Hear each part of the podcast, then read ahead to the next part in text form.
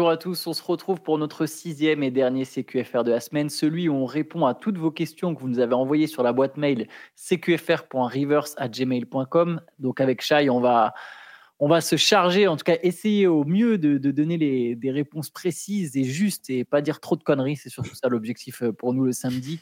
Et pour ça, il y a Théo avec nous. C'est Théo qui sélectionne et qui va nous poser les questions salut à tous, merci encore une fois pour toutes les questions que vous avez envoyées. Je voulais aussi à nouveau vous remercier euh, pour les retours que vous nous faites, que ce soit sur les MOOC ou sur, euh, bah, sur les podcasts qu'on vous propose.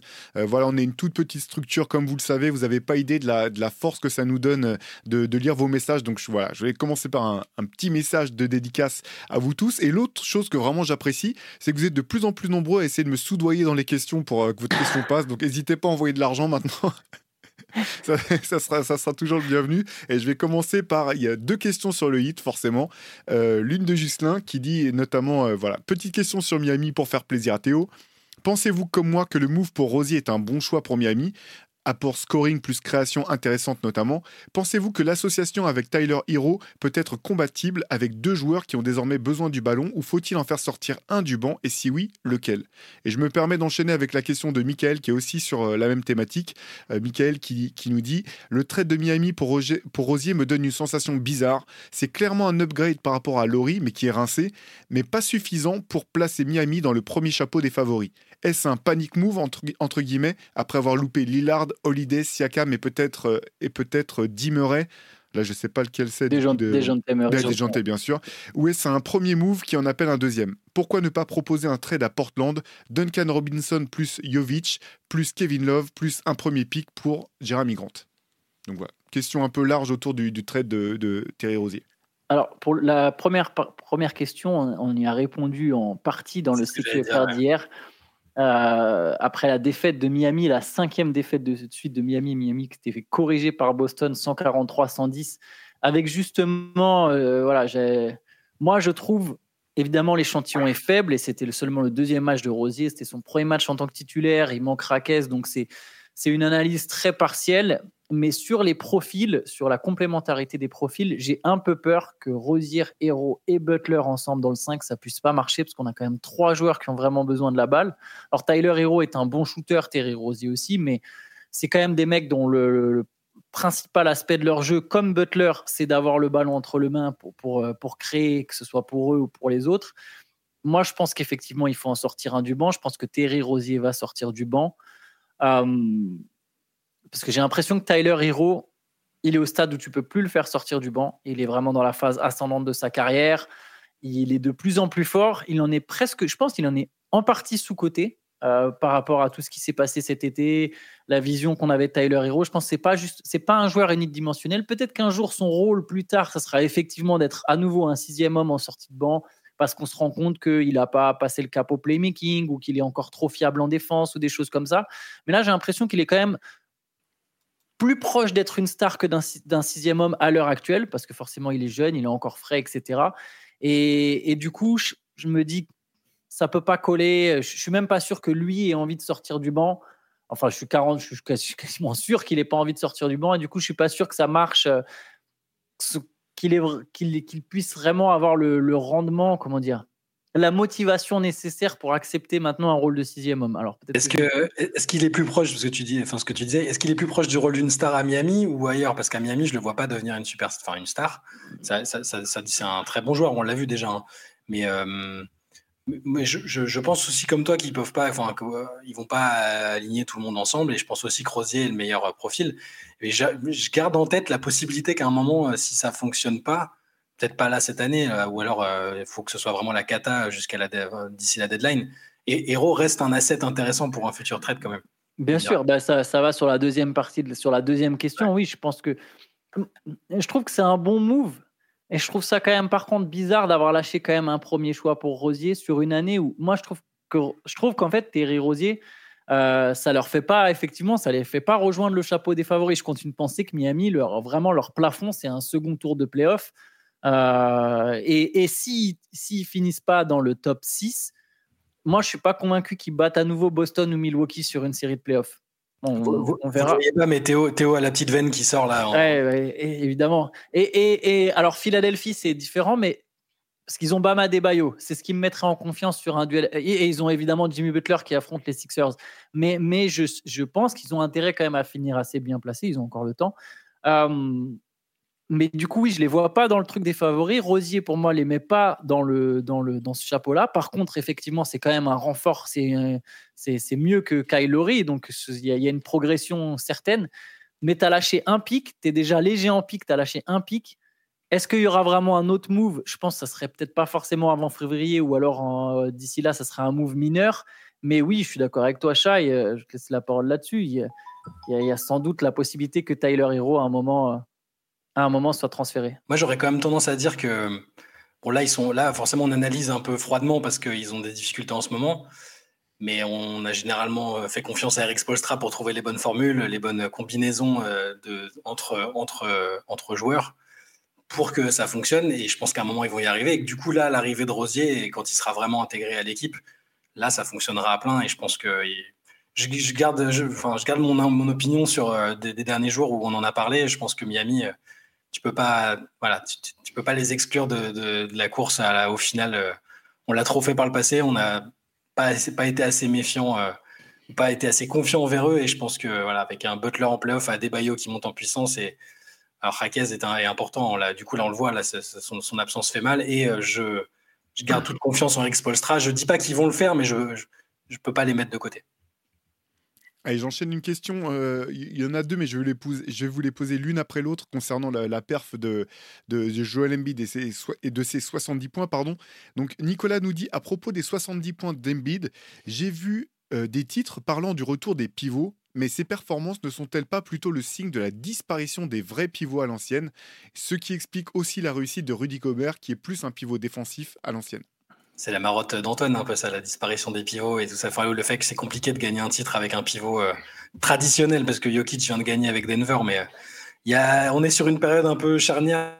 C'est curieux parce que les, pivots à l'ancienne, évidemment que tu, tu peux pas baser tes succès euh, là-dessus, mais il reste, il reste des anomalies ou des, extraterrestres comme Embiid et Jokic, plus bah, forcément un gars comme Wembanyama qui arrive, qui a un intérieur. Euh, alors au gabarit à l'ancienne, il y avait des mecs très très grands euh, déjà à l'époque, mais euh, c'est une période compliquée. Est-ce que, les pivots disparaissent Les pivots à l'ancienne, oui, c'est obligé. Maintenant, on demande, on attend des pivots pour être, pour qu'ils soient considérés comme élites, qui, sachent faire autre chose que qu'être des rim runners et protéger la, peinture. Mais euh, et je dis ça, je dis ça, je, me, vais me contredire parce que Rudy Gobert a encore clairement sa place dans une NBA actuelle. On le voit, il va peut-être être encore élu meilleur défenseur. C'est un joueur absolument fondamental pour Minnesota. Mais euh, je, sais, que c'était un sujet que tu aimais bien, Antoine, euh, de base, sur, le, sur le fait que c'était compliqué de miser sur un pivot.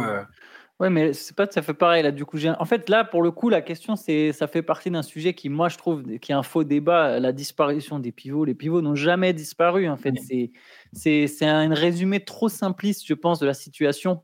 Oui, les, les pivots. En fait, le jeu a évolué, donc les positions elles ont évolué aussi le jeu, euh, le, basket ne se joue plus de la même manière euh, que dans les années 90, pour reprendre l'âge d'or des pivots, où là, effectivement, on avait Hakim Olajuwon, Patrick Ewing, euh, etc., David Robinson. Et, l'idée était absolument de drafter des pivots. C'est pour ça, d'ailleurs, qu'il y a plein d'arrières qui ont été draftés derrière des pivots. On pense même... c'était le truc de se dire, on se trouve son big man de 7 pieds qui, qui va être technique, qui va être costaud, qui va être massif. Et puis après, il y a eu Michael Jordan, donc on a cherché plein d'arrière scoreurs et ainsi de suite, et ainsi de suite. Puis on a eu des meneurs. En fait, le jeu évolue, le jeu évolue, et les, positions ont évolué.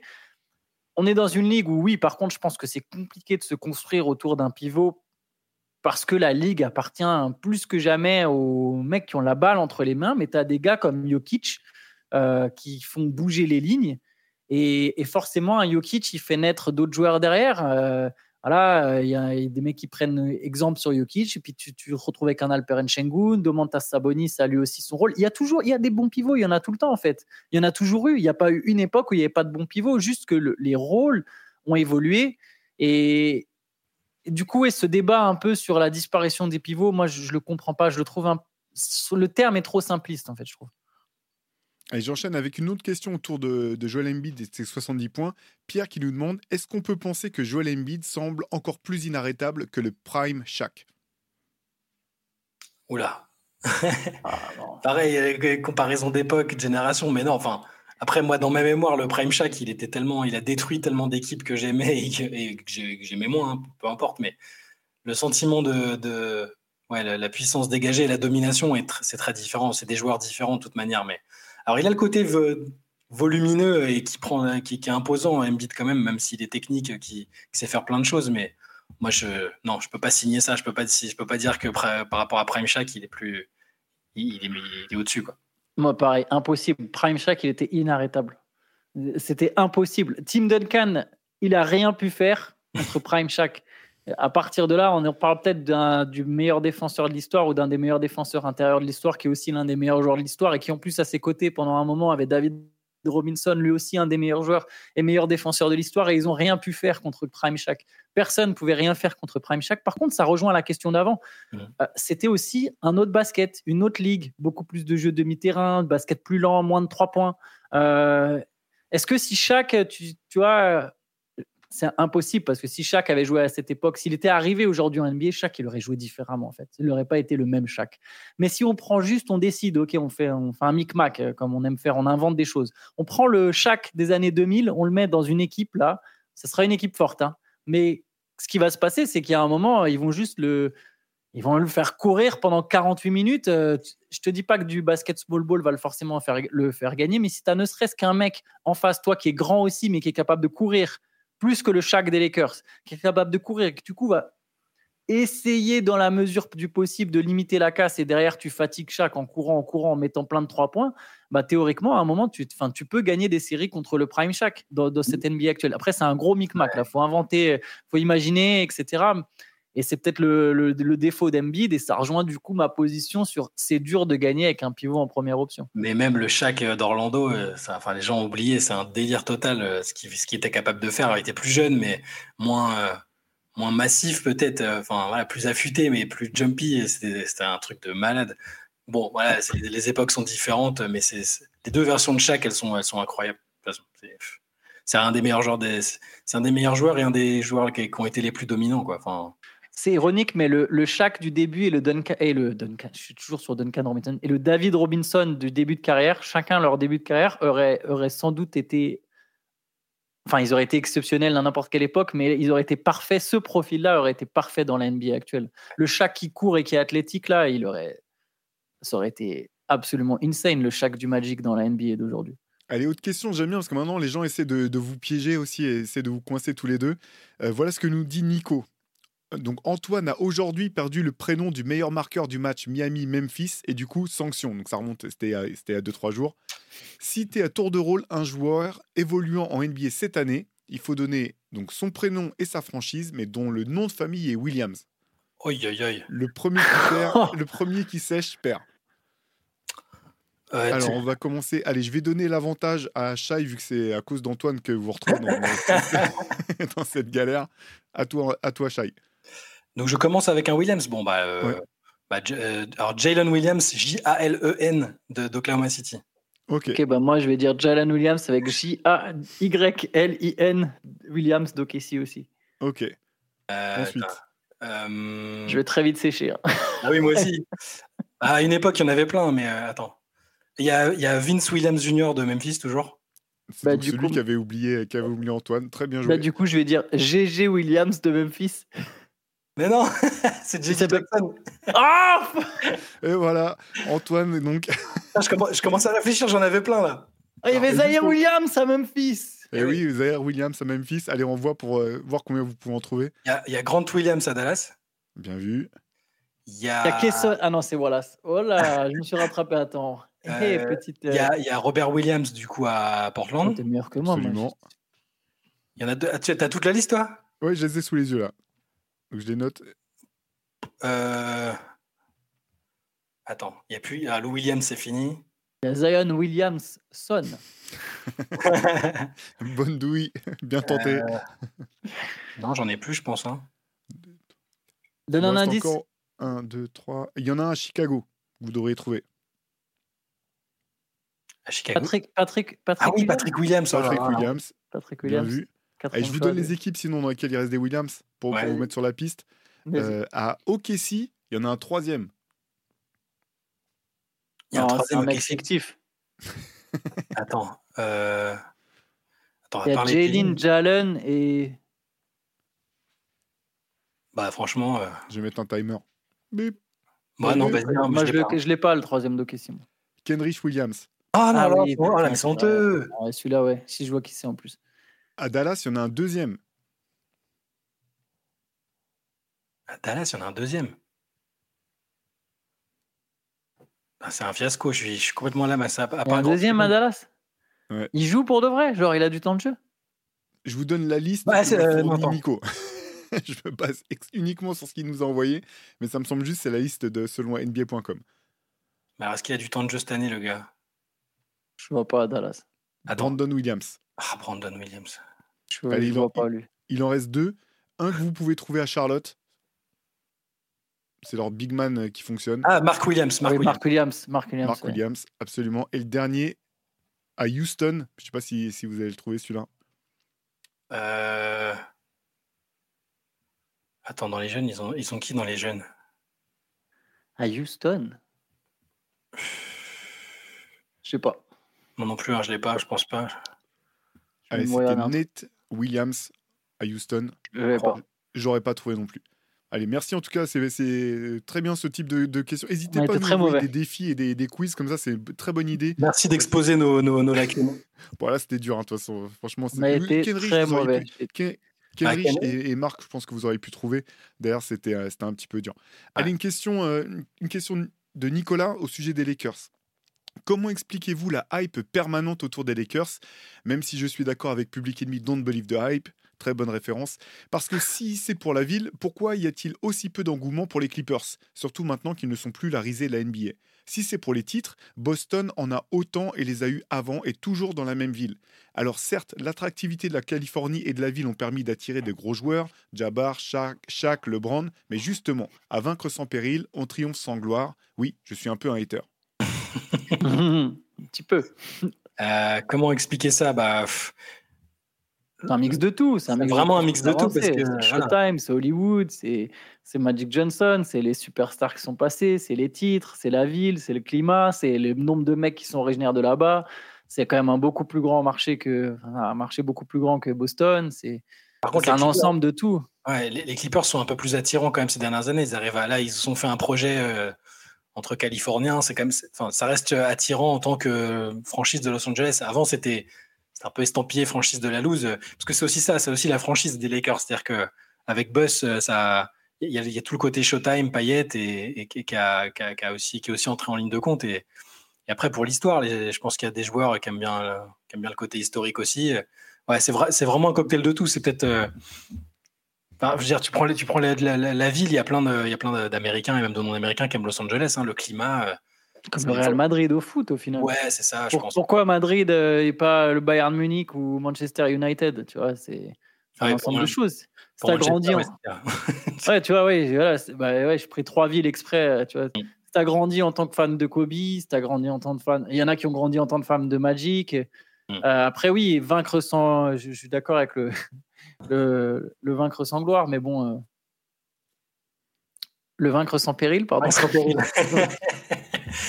Eh, mais, eh, je suis encore sur les Williams. Reposez-moi la question dans deux minutes.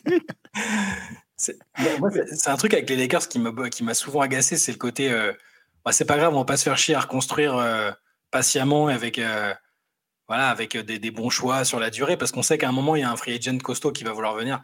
C'est un peu voilà. Je, je, comprends comment ça fonctionne et peut-être que si j'étais joueur, je fonctionnerais pareil et que je serais attiré par le, la franchise que, que sont les Lakers, mais c'est un peu voilà.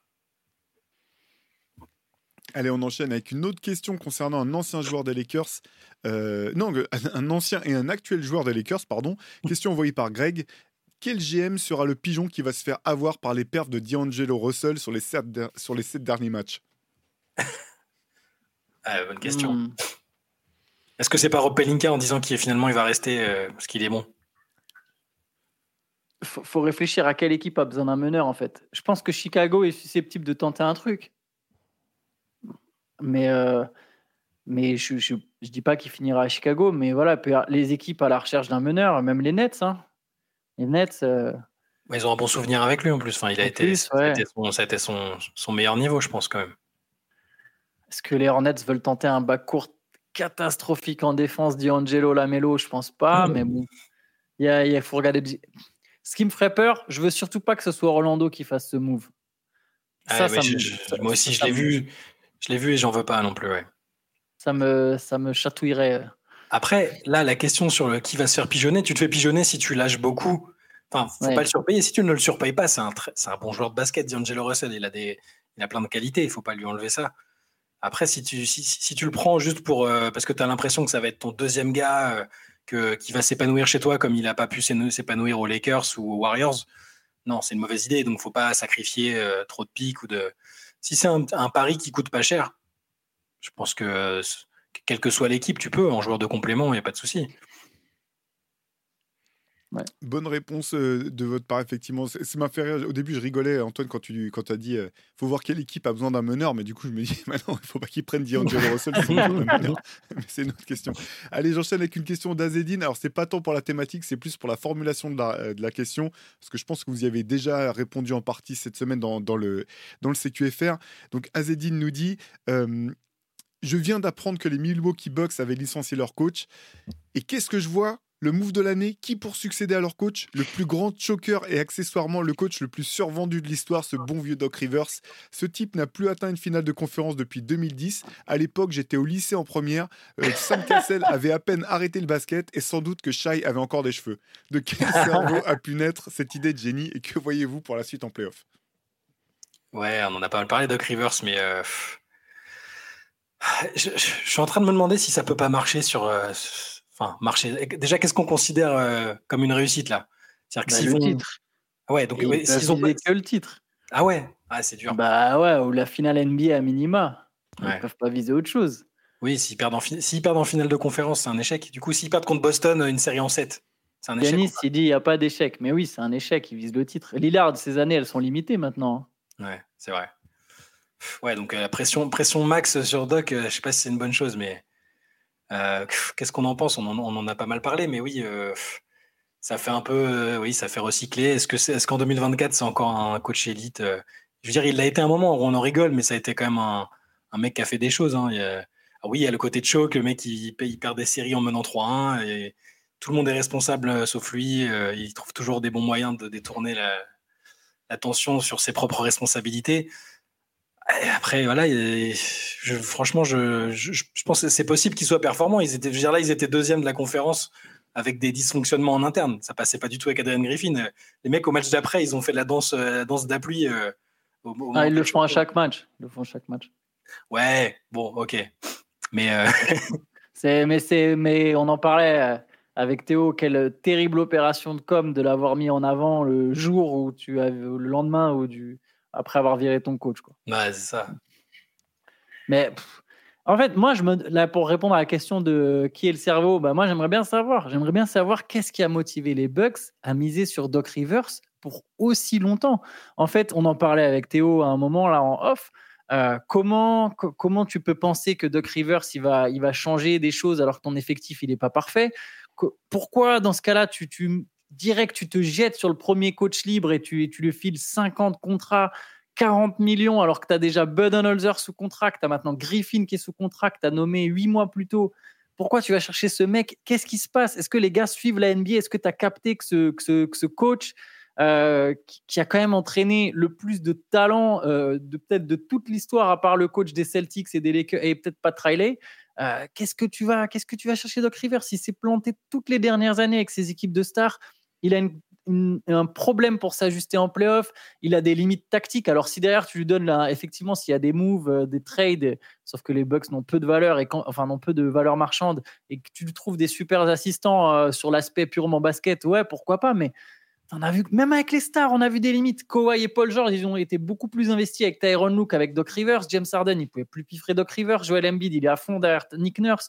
Donc, quelle star? Je suis même pas sûr que Chris Paul et Blake Griffin lui adressent encore la parole. Franchement, c'est mais quelle superstar encore maintenant est très proche de Doc Rivers? Moi, je capte pas le move et j'aimerais bien savoir de qui ça vient. Ça m'intrigue. Et bah oui, on verra. Peut-être qu'au talent, ils iront loin, ça, j'en doute pas. Et puis s'ils gagnent, tant mieux. Doc Rivers nous aura donné tort, mais il a, je suis d'accord sur le côté survendu. C'est un, coach survendu. Il a quand même eu des équipes incroyables. Et maintenant, juste un truc, si vous voulez regarder, si vous voulez savoir vraiment ce que j'en pense, je vous invite à regarder la vidéo de Gilbert Arenas dans son propre podcast. Et quand il dit That Glenn, That Glenn Rivers, do you know Glenn like I know Glenn? Il l'appelle pas Doc, il l'appelle Glenn tout du long. Et je vous invite à écouter le truc, comment il en parle. Alors, il se moque, il y a de la punchline, mais aussi derrière, il explique pourquoi il pense que c'est un très mauvais choix, quoi. Ce qui est fou quand même, c'est qu'on a appris aussi récemment qu'il était plus ou moins consultant informel de l'équipe depuis, euh, bah, depuis des semaines, des mois. T'imagines tout le, scheme là, c'est un, un, film où il, il, mine, le, il mine le terrain euh, pour préparer son comeback. Enfin, c'est un truc. Euh, ouais, je sais pas. Non, mais avec tout ce que tu as dit, j'avais oublié. Je me suis, du coup, ça m'a rappelé aussi le podcast entre Reddick et Jamal Crawford l'année dernière où, où, ils se rendent compte, juste après une intervention de Doc Rivers, où ils se dédouanent encore de tout et il pète un câble, genre, mais attends, mais le gars, il était là avec nous ou pas? Enfin bon, on, va voir l'équipe et l'équipe est talentueuse de toute façon. Est-ce qu'ils ont vraiment besoin de. Moi, j'aurais préféré voir un coach un peu, enfin, soit un nouveau visage, soit un coach un peu plus jeune, soit un coach avec plus de, enfin, des idées un peu plus marquées. Je sais pas. On verra. Ouais, on verra à lui de nous, à lui de nous donner tort. Hein. Peut-être qu'on sera complètement planté, mais moi, c'est vrai qu'à première vue, je me dis que c'est quand même un, vraiment un mauvais move. Ou, en, tout cas, en tout cas, un move trop risque. Enfin, je comprends pas. C'est pas que c'est un mauvais move, c'est que je comprends pas. Le, plus, le, presque le plus triste, c'est que ça nous prive d'un très bon consultant, très divertissant. Euh, bien, je l'aime bien en, en, en, consultant, et c'est pour ça qu'à chaque fois, je le compare à Rudy Garcia euh, quand il coachait l'OM. Euh, bah, quand il était consultant, je trouve que c'est un excellent consultant, mais quand il est coach d'une équipe professionnelle, il passe son temps à chercher les, les responsabilités ailleurs.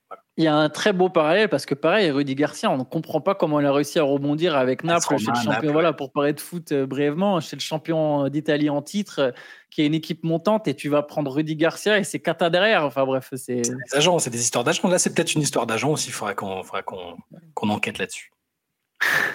J'enchaîne sur une autre équipe dont on parle assez peu souvent, c'est les Atlanta Hawks. Euh, question qui est envoyée par Maestro Svengali. Alors, restez avec moi parce que la question, euh, il, remet pas mal le contexte des Hawks, donc c'est un petit peu long, mais j'ai trouvé que la question était vraiment intéressante. Euh, voilà ce que nous dit Maestro Svengali. Donc, les Pigeons d'Atlanta sont officiellement 10e de l'Est, mais ressentis 13e. Trey Young est à son quatrième coach depuis sa draft, après Lloyd Pierce, Joe Prunty, Macmillan et Snyder. Atlanta est la quatrième pire défense de la ligue. Ok, Trey Young est petit, et... ok, Young est petit, mais quand même, il y a d'autres joueurs. Capella n'a pas 30 ans, mais semble déjà prêt à se retirer dans le comté de Vaud, de Vaud tellement. Et, pardon. Clint Capella n'a pas 30 ans, mais semble déjà prêt à se retirer dans le comté de Vaud, tel Charlie Chaplin. Après tout, lui aussi, il était muet quand il jouait. En un an, Dejon Murray est passé de créateur fort défenseur parfait pour épauler, pour épauler Trey Young à monnaie d'échange qui ne mérite visiblement qu'un retour vers, vers des Spurs tankers qui, au passage, ont failli les taper en remontant à moins 30. Sadiq Bey parvient à être plus déprimant à Atlanta qu'à Détroit et la dynamique de carrière de DeAndre Hunter n'est pas tellement plus réjouissante. Ma question est donc, par quel chantier faut-il commencer pour faire remonter la cité perdue de l'Atlant triste Les Hawks peuvent-ils encore sauver leur saison après 42 matchs? Ah, t'as le, le dixième ressenti 13e, il m'a tué. c'est trop ça. C'est vraiment, il y a des équipes, tu dis, mais en fait, c'est pas si grave. C'est comme les Bucks deuxième, mais ressenti 4, peut-être. Bref.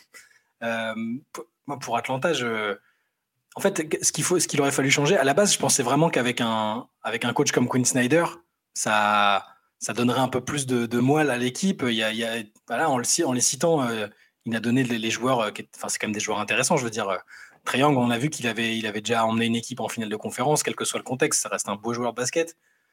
Capella, il a de l'expérience aussi. DeAndre Hunter, c'est un, un, joueur polyvalent. Enfin, il y a plein, il y a plein d'atouts. Donc j'arrive pas à comprendre, est-ce que, est que ça passe par le franchise player? Est-ce que c'est Young qui peut pas être le franchise player de cette équipe, qui n'a pas envie de l'être? Je sais pas, on a vu que euh, avec Nate McMillan, ça s'était pas bien terminé. Euh, le coach fait office de fusible euh, comme à chaque fois, et ça a été le cas là. Et pour l'instant, ça fonctionne pas non plus avec Quinn Snyder, enfin pas autant qu'on le pensait. Moi, je les voyais peut-être même top 5 à l'Est. Donc j'ai pas, j'ai pas de réponse. Est-ce que, est-ce que Dijon Murray, l'association Murray-Young est, est, pas assez organiquement fonctionnelle pour que ça pour qu'il soit performant Est-ce qu'il faut trader Murray vont, J'ai l'impression qu'ils vont le trader, moi, mais bon, je, ne sais pas. Et, et est-ce que c'est vraiment le, franchise player qu'il faut pour cette équipe, pour une équipe en général C'est aussi une question qui est en suspens. Pour sauver leur saison, je ne suis pas sûr qu'il y ait un move, mais en fait, je suis pas sûr qu'elle a qu'elle a besoin d'être sauvée dans le sens où de toute manière, ils sont si, les Hawks se plantent pas complètement, mais c'est effectivement une option à explorer, ils devraient quand même au moins faire le play-in. Les Nets vont essayer de faire le play-in. Il y a un écart encore faible entre les deux équipes, mais Brooklyn est vraiment pas dingue. Je pense qu'Atlanta, même avec ses dysfonctionnements, juste sur son talent, peut quand même au moins conserver sa place dans le play-in. Et du coup, je pense qu'ils peuvent reporter cette espèce de reconstruction, au moins attendre de voir qu'est-ce que ça donne la deuxième partie de saison, qu'est-ce que ça donne le play-in. Même avec Murray, je ne sais pas si je le transférerai tout de suite, mais effectivement, il y a, des vraies rumeurs, donc peut-être que ça arrivera. Quand même lâcher trois pics, c'est pas, pas garanti du tout que tu récupères une valeur ne serait-ce que similaire ou même proche. Donc bon, à voir. Moi, si j'étais les Hawks, j'attendrais quand même au moins la fin de la saison euh, pour réfléchir, pour voir ce que ça donne et pour réfléchir est-ce que je veux garder Trey Young, comme tu as dit Est-ce que de toute façon, tu pas non plus 5 mecs qui, n'y a pas non plus 50 mecs qui peuvent te mener au titre. Donc d'avoir une un franchise player comme Trey Young, c'est quand même un, un, vrai atout. Je pense qu'il y a quand même moyen de construire une bonne équipe autour de lui.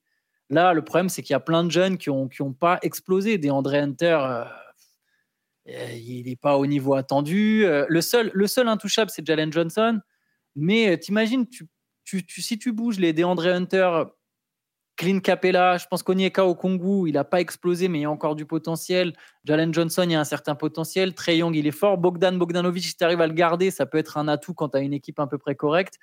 Edgy Griffin, étonnamment, il joue pas du tout avec Quinn Snyder, mais je pense qu'il y a moyen de, de, faire une espèce de refonte de cet effectif sans casser complètement l'idée et, et, de se relever dans les années à venir tout doucement. Après, si effectivement tu décides que Trey Young, c'est pas ton franchise player, bah là, tu casses, tu casses, tu casses vraiment, tu transfères Trey Young cet été, tu transfères des jeunes Murray, tu prends plein de pics, tu attends un an, tu redonnes du temps de jeu à Brian Griffin, tu, essayes de voir si Jalen Johnson il peut être un peu la première option offensive de l'équipe et tu chopes un gros choix à la draft 2025 du coup. et Quinn Snyder a déjà eu un projet un peu de, transition avec Utah et il l'a mené, euh, voilà, on a vu ce que ça a fait, ça a fonctionné, donc peut-être que moi je continue de penser que lui c'est la bonne personne, mais je la, relation a l'air d'être correcte. En plus, avec Triangle, ils ont l'air de se respecter. Euh, Triangle n'est pas aussi défiant qu'avec Macmillan.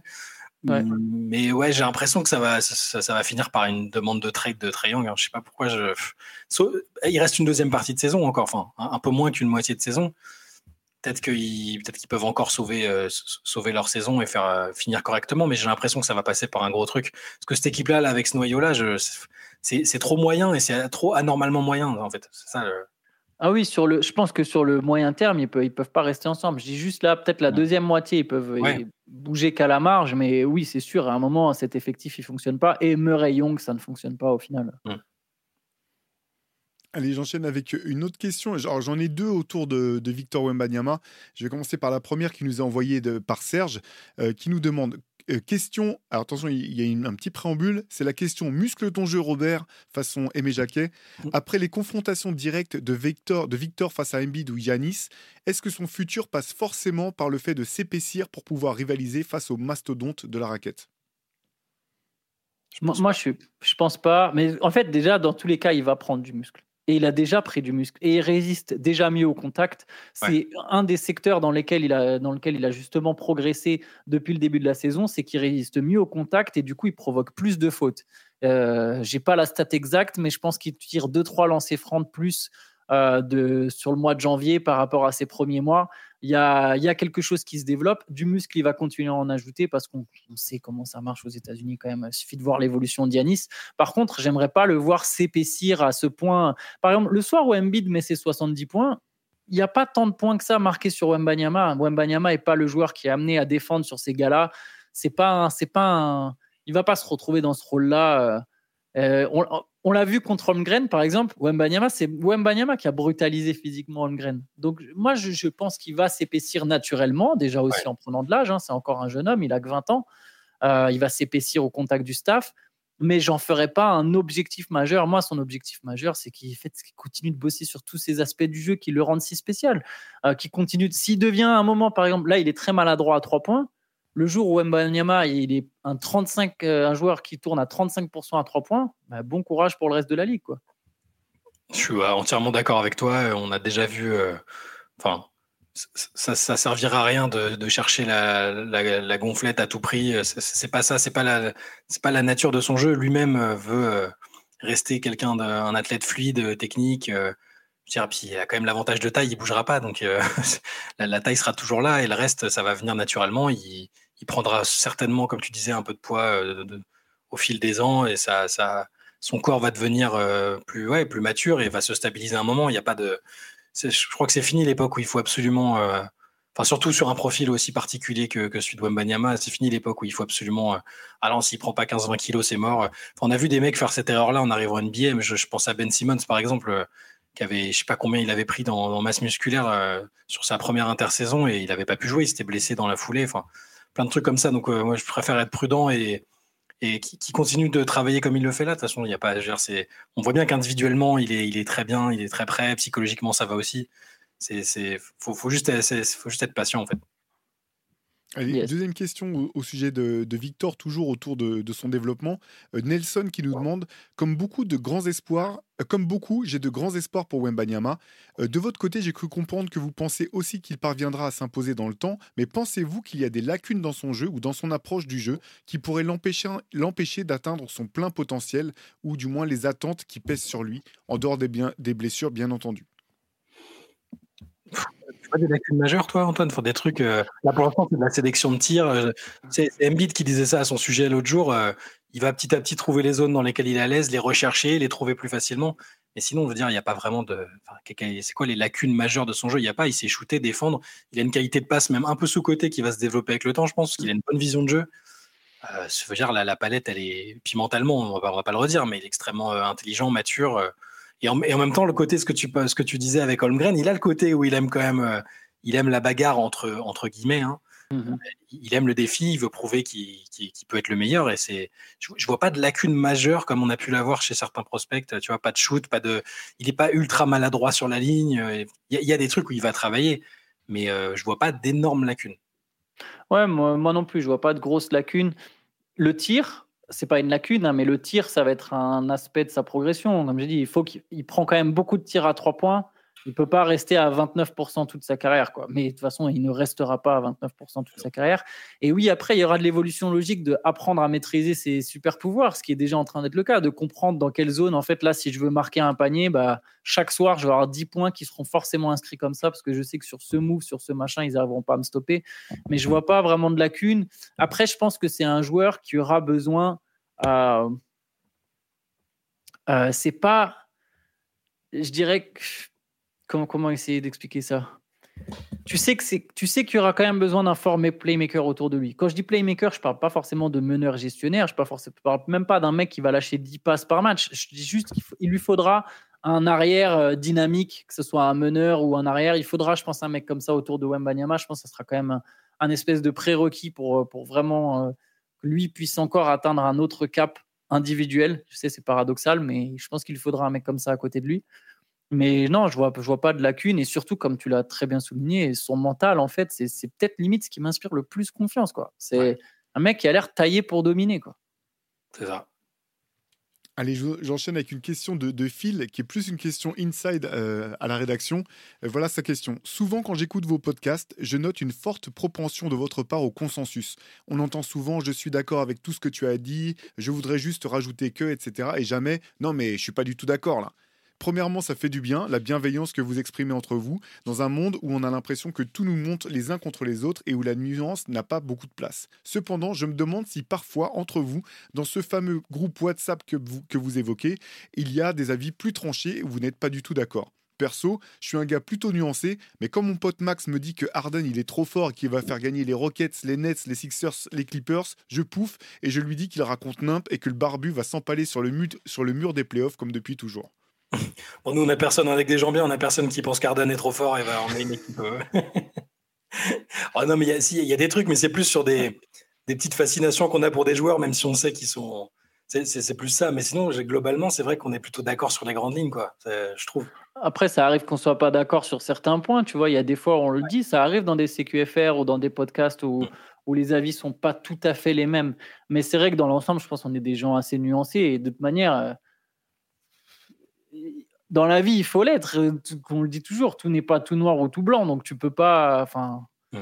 c'est dur d'avoir un avis ultra tranché sur un truc. Euh, et puis, qui on est pour, euh, pour être persuadé d'avoir raison sur quelque chose Ouais, puis le, bon, la culture des hot takes, euh, on en voit beaucoup euh, dans les. Moi, en plus, je dis ça, mais ça me fait rire de regarder Stephen A. Smith et compagnie. Je veux dire, ils en rajoutent trois caisses, ils se réunissent avant parfois pour dire Toi, tu vas défendre tel point de vue, même si c'est pas exactement ce que tu penses. Encore une fois, c'est Reddick qui, disait ça de Kendrick Perkins.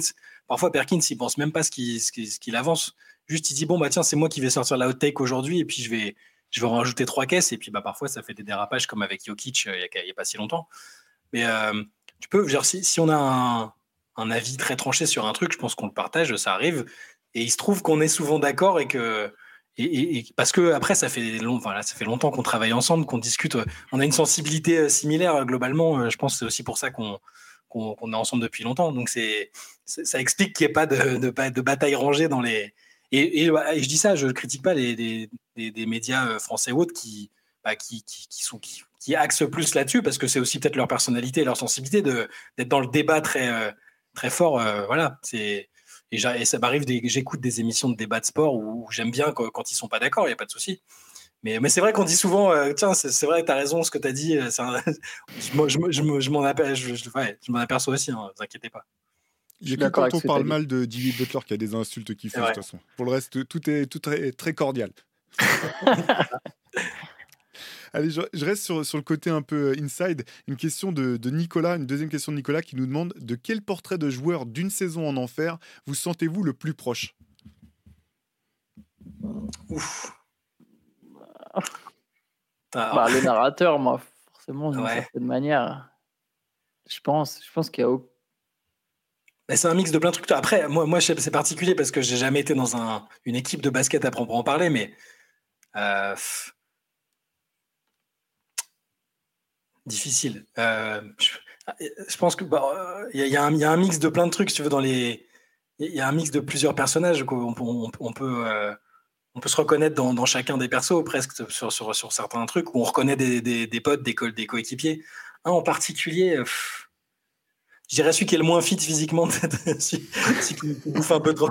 Parce que moi, je dis toujours, euh, si j'ai pas percé au foot, c'est pas les mecs qui font ah, les croisés, tu connais. Voilà, moi, c'est la, malbouffe, tu connais. Tu vois. Les chips. Donc, euh, donc à la limite, celui-là, peut-être. ouais, moi, je dirais le narrateur. Ouais. C'est un peu logique, quelque part. Mais ouais. Peut-être euh, des fois un peu le connard qui veut jouer meneur, mais moins maintenant. Théo, toi, t'en as? Il y en a un. j'aurais dit exactement comme, comme Antoine. J'aurais dit le narrateur sur le côté mec qui se fixe des, objectifs et, qui déprime à, l'idée de pas forcément euh, pouvoir y parvenir. Et puis, et puis un peu sur les aspects sur, sur le meneur. C'est les deux. Euh, je pense que c'est les deux que j'aurais que j'aurais choisi aussi. Ouais. Allez, autre question concernant les, rivalités euh, en ce moment, une question envoyée par Mika. Au cours des derniers jours se déroulait donc la, Rivals Week dont tu parlais, Antoine, je crois que c'était, jeudi. mais dans la, dans la NBA actuelle, peut-on encore parler de rivalité? En effet, dans un premier temps, certains des matchs proposés sont loin de constituer des rivalités. Il y avait un Lakers-Clippers ou un Knicks-Nets qui ne font que partager une ville, mais sans, sans qu'il y ait vraiment de, de grosses rivalités historiques entre les deux clubs.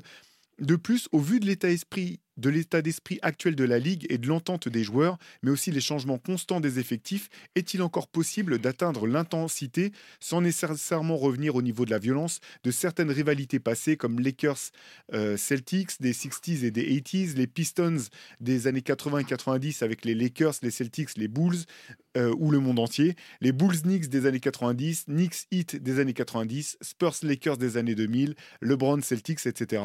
Selon vos réponses, pourquoi est-ce que la NBA pense que ce marketing fonctionne réellement et pourquoi s'obstiner à pousser certaines formes de storytelling quand la saison actuelle est plutôt de bonne qualité et se suffit à elle-même? Ouais, je pense qu'on peut, peut plus avoir les mêmes rivalités. Enfin, c'était trop, c'était violent. Euh. Mais c'était un autre modèle aussi. Là, maintenant, on a des stars qui s'associent. Avant, avant, ce serait mentir de dire que les mecs étaient pas potes. Je veux dire, ils, ils jouaient au golf ensemble, ils faisaient des fêtes ensemble aussi. Sauf qu'il y avait l'espèce de fierté d'avoir sa propre équipe et presque un code, euh, c'était un code d'honneur de ne pas s'associer avec d'autres stars, euh, en tout cas pour la majorité. Et là, le fait qu'il y ait cette barrière-là qui a un peu sauté, je pense que ça aussi joué, euh, ça, joue aussi sur le fait que les rivalités soient plus, soient plus rares, plus, plus insipides. Enfin, la, concurrence est plus insipide. Ça ne veut pas dire que, le spectacle n'est pas bon. D'ailleurs, il le dit très bien. Tu le dis très bien dans la question. parfois, le basket se, suffit à lui-même et son, narration, c'est aussi très bien. Il peut encore y avoir des rivalités, mais je pense que ce sera jamais aussi. Euh, déjà parce que la, ligue le, le, décourage, l'encourage pas, ne serait-ce que dans les règlements, dans, le match. Je veux dire, tu peux pas, tu peux pas toiser un mec sur lequel tu viens de dunker, sinon tu prends une faute technique. La moindre petite altercation est tout de suite euh, sanctionnée.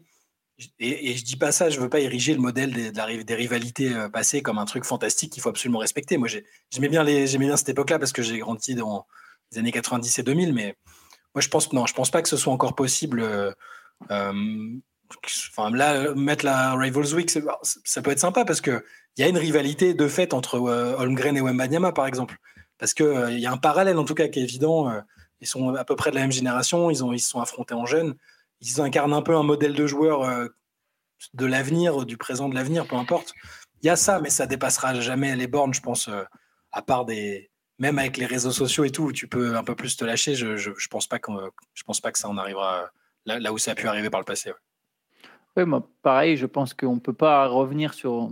Il y aura peut-être plus de rivalité historique, euh, ou en tout cas aussi marquée que celles euh, qui ont été citées dans la question. Par contre, je pense qu'il peut y avoir des rivalités temporaires. Par exemple, je vais prendre l'exemple, euh, il y a des équipes qui ne s'aiment pas quand même, en fait. Il y a mm. quand même quelques groupes qui ne s'aiment pas. Je pense que les Suns et les... En tout cas, il y a un petit truc, quand il y, a un petit, il y avait un petit contentieux entre Doncic Booker. Après, les, euh, les effectifs ont encore évolué depuis. D'ailleurs, il y a eu une petite embrouille, Grant Williams, Kevin Durant durant ce match euh, avec Yusuf Nurkic. Il y a quand même quelques équipes qui s'aiment pas. Jamal Murray, les Nuggets, les Lakers, c'est pas l'équipe qui se regarde le plus dans les yeux. Jamal Murray, il a saoulé euh, les Lakers depuis des années, ça fait un moment maintenant. il, y a, voilà, il, y a des petits, il y a des petits trucs comme ça, il y a des petits contentieux des fois, mais juste moi, je sais même pas si c'est une histoire de les stars qui avaient les codes, etc. C'est comme tu l'as très bien dit, en fait, les équipes, elles changent tellement. Les effectifs, avec la free agency, il y a beaucoup plus d'échanges et de, mouvements de joueurs qu'à une époque. C'est même de, ça devient presque dur de s'attacher à une équipe. Parce que déjà, non seulement ta superstar, maintenant, elle peut se barrer beaucoup plus facilement, mais même les effectifs autour de ta star, ils évoluent. C'est très rare des mecs qui restent 5 ans dans la même franchise, au-delà des stars ça me semble beaucoup plus rare qu'à une époque. Et du coup, bah forcément, tu joues pas toujours les mêmes mecs. Euh, si tu t'embrouilles avec un groupe des Wizards et que deux ans après, le, groupe de Wizards, c'est plus tout le même, le, c'est plus tous les mêmes mecs, bah ça te fait pas une certaine animosité, tu vois, quand tu les retrouves. Donc, euh, et pourtant, sur le Suns Mavs, sur le Suns Mavs, là, il y a eu sept fautes techniques. Il y a que ouais. Doncic qui était là sur les premières embrouilles, sinon c'est que des joueurs. Euh, alors parfois ça peut se transmettre un peu, j'imagine. Hein, ouais. Oui, oui, oui, mais, mais, c'est pour ça que je disais même sur Mav, bon. Mais par contre, tu vois, il y a quand même un truc. Le Kings Warriors, c'est très temporaire, mais ils ont, ils ont fait une super série de playoffs qui était très serrée. Et les trois matchs qu'ils ont joués cette saison, un point d'écart à chaque fois. Mmh, Donc, euh, y a, tu vois, il y a quand même des, il y a quand même des, il y a, quelque chose, tu vois, il y a des petits trucs qui se créent. Après, je pense que ça peut pas, ça peut pas continuer vraiment sur la durée. Après, pourquoi euh, la NBA fait ça? Parce qu'on est dans une logique capitaliste où on crée de l'entertainment constamment. Ça revient sur les hot tech. Hein. On parlait de hot tech il y a quelques minutes. C'est ça en fait. C'est juste toujours rajouter du superficiel et c'est très c'est très américain comme procédé. On le reprend tous et bah voilà, c'est une manière de vendre quelques affiches, d'essayer de d'avoir encore plus d'audience. C'est toujours la logique du toujours plus en fait. Et ça peut être agaçant effectivement par moment, mais euh, apparemment, apparemment, financièrement, ça doit marcher, tu vois. Donc, euh, les gens continuent à aller dans cette logique. Et à côté de ça, Adam Silver, qui est quand même le patron, qui est censé donner la ligne directrice, et il te dit euh, que lui, il rêverait d'une NBA traitée médiatiquement euh, juste sur le, par le prisme du sport et de la, des analytiques et de machin. C'est l'ironie. Voilà, il voudrait, il voudrait une, médiatisation plus intelligente, mais il décourage personne sur Twitter de. Et ils encouragent même. Enfin, c'est ça, c'est vraiment, euh, c'est l'hôpital qui se moque de la charité, quoi. Et derrière, il y a un autre truc sur cette semaine. Je crois que c'est avec Théo, on en parlait dans le CQFR. Mais donc, t'encourages les rivalités en mode, tu veux jouer sur ce truc. Il y a Wembanyama et Holmgren qui se, qui, qui, donc, qui se jouent et tu sens qu'il y a une petite rivalité palpable entre les deux. Il y a un moment quand même, il y a, une, il y a toute une séquence qui a fait le mmh. tour de la toile il y a Wembanyama, donc Holmgren lui met un 3 points sur la tête de Wembanyama. Wembanyama le brutalise, lui dunk dessus. Il le regarde mal, vraiment, il le regarde mal derrière, genre je te provoque, je te chambre. Et derrière, il y a une espèce de faute offensive d'Holmgren où tu sens qu'il y a une petite, petite volonté de ouais, tu crois que je suis qui? Et, et Wembanyama, il applaudit comme ça à deux mains quand la faute sifflée en pareille provocation. Donc il y a un truc, la NBA, elle, elle poste pas la vidéo ni, celle du dunk, elle ne met, elle met pas le, regard derrière. Elle veut pas jouer là-dessus. Donc elle veut son truc des rivalités, mais en côté très propre, très gentil, très, euh, c'est de la rivalité, mais c'est que du basket. non, mais dans ce cas-là, montre la vidéo, elle a tourné partout, tu vois. Il y a, c'est des trucs comme ça, c'est qui me, il y a des doubles discours, des contradictions, mais bon, c'est comme ça, on, vit avec. Allez, il nous reste deux dernières questions. On finira là-dessus euh, pour cette semaine, même si euh, on n'aura pas pu euh, tout poser. question de, SGA MVP qui nous dit s'être mis à suivre l'Euroleague et du coup il se demande quel est l'écart réel entre l'Euroleague et la NBA. Par exemple, si avec les règles FIBA, Détroit affrontait le Real Madrid, vrai leader de la compétition reine, que penseriez-vous que serait le résultat. Et si on remplaçait Détroit par Boston ou Denver, par exemple? Et il enchaîne en demandant euh, quels pourraient être les stats de Nikola Jokic s'il jouait encore en Euroleague, et à l'inverse, quelles pourraient être celles de euh, et Shengelia s'ils jouaient en NBA aujourd'hui? Donc c'est plusieurs niveaux dans, cette question. Je propose de commencer sur le début, la différence de niveau, euh, d'écart réel entre la NBA et l'Euroleague. Avant que je, avant que j'oublie, Shengelia, il a, il a joué en NBA déjà, il n'a pas, pas réussi à faire sa place hein, pour. Mais euh, bah, les, les, Pistons d'aujourd'hui, euh, actuellement, surtout vu la, vu la vibe autour de l'équipe, euh, si je joue contre le Real avec les règles FIBA, j'ai presque envie de dire que le Real est favori. Hein. Enfin, ah oui. On est d'accord. c'est ah bah, sûr, je pense que, le Real gagnerait une série contre les Pistons sur des règles FIBA? Voilà, je pense aussi. après, sur la majeure partie des équipes, quand même, pas dire que les, que les, joueurs des Pistons sont moins forts individuellement, hein. c'est pas du tout ça que je veux dire. Hein. C'est pas du tout le même basket en fait. Bon, pardon, je te dis, excuse-moi. Non, non, pas de souci. Non, mais je suis d'accord avec toi. Collectivement, euh, euh, collectivement, le Real prendrait le dessus, surtout avec les règles FIBA. C'est quand même un, un, paramètre important. Après, euh, il, demandait pour Boston. Non, là, par contre, je pense que là, le niveau d'individualité, en plus du niveau collectif, il est, il est quand même supérieur. et même avec les règles FIBA sur une série, ils arriveraient peut-être à se, ils arriveraient quand même à s'en sortir, je pense. Moi, je pense que la NBA est toujours la meilleure ligue du monde et c'est toujours la ligue où il y a les meilleures individualités du monde. En fait, les joueurs NBA sont, sont quand même les plus forts. C'est difficile de comparer parce que j'ai l'impression que c'est quand même deux baskets différents. Alors, je suis pas assez, je le reconnais. D'ailleurs, pas. D'ailleurs, je le regrette. Je suis pas assez l'Euroleague, mais quand même, j'ai quand même quelques notions, quand même quelques bases de basket FIBA. Euh, le, le sport est Ouais, on l'a dit, les règles, c'est trop différent, ça inspire à jouer de manière complètement différente. C'est pour ça aussi qu'il y a des mecs comme Doncic ou Jokic qui disent que c'est plus difficile de marquer des points en Europe qu'en NBA. Euh, du coup, la comparaison, euh, bah oui, je pense que le Real avec des règles FIBA, oui, ça, ça, tape les Pistons et ça tape même sans doute aussi les Wizards, les Hornets. Euh. après, il y a des différences financières aussi. Hein. il y aurait un truc intéressant c'est de se dire si le Real Madrid était en NBA avec un budget NBA, de voir comment ça se passerait. Mais du coup, euh, euh, ça serait un tout autre basket et il y aurait, ils, prendraient des recrues, etc. Après, je pense que quand même les meilleurs joueurs du monde, tu les trouves en NBA pour la, pour la très large majorité. Ouais, bah c'est ça. Et il y avait la question du coup sur les stats, euh, sur les stats de, que, que, ferait Jokic en Euroleague je pense qu'il ferait, il ferait un carnage aussi. Euh, comme, enfin là, les, surtout les, joueurs qui sont déjà passés par l'Europe. Enfin, tu prends Doncic, on a vu, il dominait déjà l'Euroleague euh, très jeune. Jokic dominerait parce qu'il a en plus la sensibilité, il connaît le jeu européen. Donc, euh, un, un, Américain, bon, il, une, superstar américaine mettrait peut-être un peu plus de temps, mais finirait par. ça dépend lesquels en plus. Ça dépend lesquels. Il y en a qui marcheraient très très bien. Hein. Ouais, c'est sûr. Mais voilà, la question portait sur, euh, sur et je sais plus qui d'autre. Ah oui, sur Shengelia à l'inverse. Bah, peut-être que Shengelia n'a pas, pas percé en NBA. Peut-être que dans une équipe euh, avec un profil plus européen, peut-être euh, qui est en NBA, il arriverait à, il arriverait à s'imposer. C'est un bon joueur de basket, on le voit bien en Euroleague. Mais, mais bon, voilà final, pareil que pour la réponse précédente. En fait, comme les baskets sont différents, regarde, Misic et Vezenkov, on sait que c'est tous les deux deux très bons joueurs de basket. Et pourtant, ils n'ont pas forcément le. Bah, ils ont évidemment pas le même succès en NBA. Après, c'est aussi une question d'opportunité, comme tu as dit, de style de jeu, etc. Euh, dans d'autres équipes, ça peut mieux marcher, ces gars-là. Mais c'est difficile. C'est. C'est pas parce qu'un gars brille en Europe qu'il va forcément briller en NBA. Ça pourrait être vice-versa, mais je pense qu'un talent comme Jokic, en fait, les joueurs, enfin, c'est tellement fort, ils, domineraient l'Euroleague, mais ce serait absolument insane. Et, et ça marcherait pour toutes les stars, hein, je pense, hein, pour toutes les grandes superstars de la NBA. Hein. elles domineraient l'Euroleague euh, de manière complètement folle. je, partage votre avis à tous les deux. Pour, euh, comme, quoi, on est vraiment tout le temps dans le consensus. Euh, allez, dernière question, question envoyée par Romain de quel joueur aviez-vous pensé qu'il deviendrait un excellent joueur, mais est finalement devenu un joueur moyen, voire médiocre euh, Il parle de joueur NBA. Ah. Ouais, il a un paquet, mais. ah bah, moi, je, vais, je, suis célèbre au sein de la rédaction pour avoir défendu contre Vance Desmarais Franck Nilikina. pendant des années.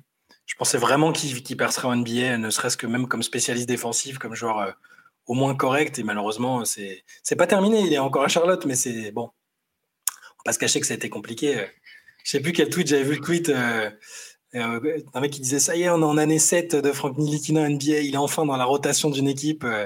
bon, il, il revenait de blessure, hein, mais Ouais, Nilikina, j'ai beaucoup, euh, j'insistais assez lourdement en disant qu'il allait y arriver, que c'était juste un problème euh, lié au euh, qui changeait de coach, de dirigeant, de tout non-stop. Et ouais, je vais dire Nilikina. Je ne renonce pas encore totalement. J'ai pas vendu toutes mes parts sur la Nilikina Island, mais, bon, voilà, je, je, suis prêt à concéder qu'il ne sera probablement pas la star que j'espérais. Moi, j'ai pas de nom qui me viennent en tête, mais pourtant, je suis sûr qu'il y en a vraiment un paquet. C'est juste, je m'en souvenir si, si, je me mets à parler d'un mec en question dans une discussion, mais, mais ça m'est arrivé plusieurs fois. Après, Nikina, pareil. Hein, Nikina, je pensais qu'il allait s'imposer en NBA. Euh, personnellement, je, le voyais bien quand même euh, faire une carrière. Après, c'était pas un mec que je voyais comme un super joueur non plus. Je sais pas pour sa question de mec où je me suis dit, ah, vraiment, lui, il va devenir une star, et au final, c'est devenu un joueur moyen. Là, comme ça, j'ai j'ai pas forcément un mec qui me vient en tête. On verra. Je, crois en Devin Vassell. On verra si ça devient vraiment All-Star ou pas, par exemple. Lui, je pense. Il n'a pas dit All-Star. Hein. Il demandait un excellent joueur. Hmm, ok. Parce que lui, ça pourrait être, lui, ça pourrait être intéressant. J'ai l'impression, tu vois, je l'aime bien. Je sens qu'il est fort, mais je suis pas sûr qu'on sache réellement en fait si, si, ce dont il est capable en NBA. Euh, genre, j'arrive à me dire qu'un jour, ça sera une forme de Chris Middleton dans une équipe mais on verra. Peut-être qu'au final, il sera loin du compte. Moi, j'en ai, un autre auquel je viens de penser parce que je crois que j'en avais déjà parlé dans une des questions qu'on nous avait posées, mais euh, je pensais que Jabari Parker, il ferait une carrière quand même. C'est ce que j'allais ah dire. C'est celui ah dont j'allais te parler, Chariot. Ah ouais, parce que bah, je, l'avais déjà raconté, mais j'avais vu un. À Washington, je l'avais vu dans un camp de, spécialement pour les ailiers, euh, un camp Kevin Durant et tout. Euh, et il était tellement au-dessus, il était tellement facile. Il, a, il, il, il arrivait, je crois qu'il arrivait à Duke. C'était avant qu'il arrive à Duke, je crois, juste avant qu'il avait peut-être déjà signé sa promesse de. À Chicago, il était trop fort. Non, mais même, de, voilà, je l'ai vraiment vu de près. Il était tellement bah, physiquement prêt, techniquement, c'était fort. Enfin, voilà. Et du coup, je pensais qu'il aurait, qu'il aurait une carrière de All-Star, ne serait-ce que de All-Star, ce, qui est déjà, ce qui est déjà une belle carrière. Et non, ça n'a pas du tout fonctionné. Et puis, il, bon, il est en Europe, ce qui n'est pas forcément un échec, mais quand tu as un numéro 2 de draft. Euh, je pense que c'est quand même un échec. à cet âge-là, en plus, il est, pas, il est à 30 ans. C'est Ouais. Lui, lui, je pensais vraiment qu'il serait All-Star. Euh, lui, lui, aussi, j'y croyais. Moi aussi, j'y croyais en, en, Jabari Parker. Il, est, il a eu moins de votes pour être dans le, dans le 5 majeur du All-Star Game que Thanassis en fait au C'est triste. Allez, on va, on va se laisser là-dessus. Merci encore pour les questions. N'hésitez pas à en envoyer pour la semaine prochaine si on n'a pas eu le temps euh, et l'occasion de poser euh, celles que vous aviez envoyées cette semaine. Je, rappelle l'adresse avant que, avant que tu fasses la conclusion, euh, Antoine. Donc, c'est cqfr.rivers at gmail.com. Ouais, bah écoute, merci à, merci à tous. Hein. C'était, c'était encore une fois un plaisir. C'est, ce format est très sympathique. Il change pour nous, évidemment. Merci d'avoir exposé nos lacunes sur les, sur les Williams de l'NBA. C'est, voilà, on a du boulot. Mais, mais c'est marrant ça. Mais de toute façon, il faut qu'on fasse un jour le jeu euh, de, de TNT de Shaq et Barclay. Et pour savoir quel joueur, ce joueur-là, quel, joueur joue dans quelle équipe, ouais, on risque d'être. Je... Ouais, je me rends compte que. Je sais pas pour toi, mais je me rends compte que je suis beaucoup plus mauvais que ce que je pensais. je, pensais que je, serais plutôt, je pensais que je serais plus ou moins correct. En fait, c'est pas sûr. Il y a moyen que je sois très mauvais. Donc bon, voilà, n'hésitez pas à envoyer quelques pièges comme ça et ben, passez, à tous, passez tous un bon week-end et on se retrouve lundi pour un nouveau CQFR. Et comme d'hab sur la chaîne, hein, Moop Deep, Moop Culture, euh, vous pouvez retrouver tous ces contenus-là pendant le week-end. Et d'ici là, lundi, ciao à tous. À lundi.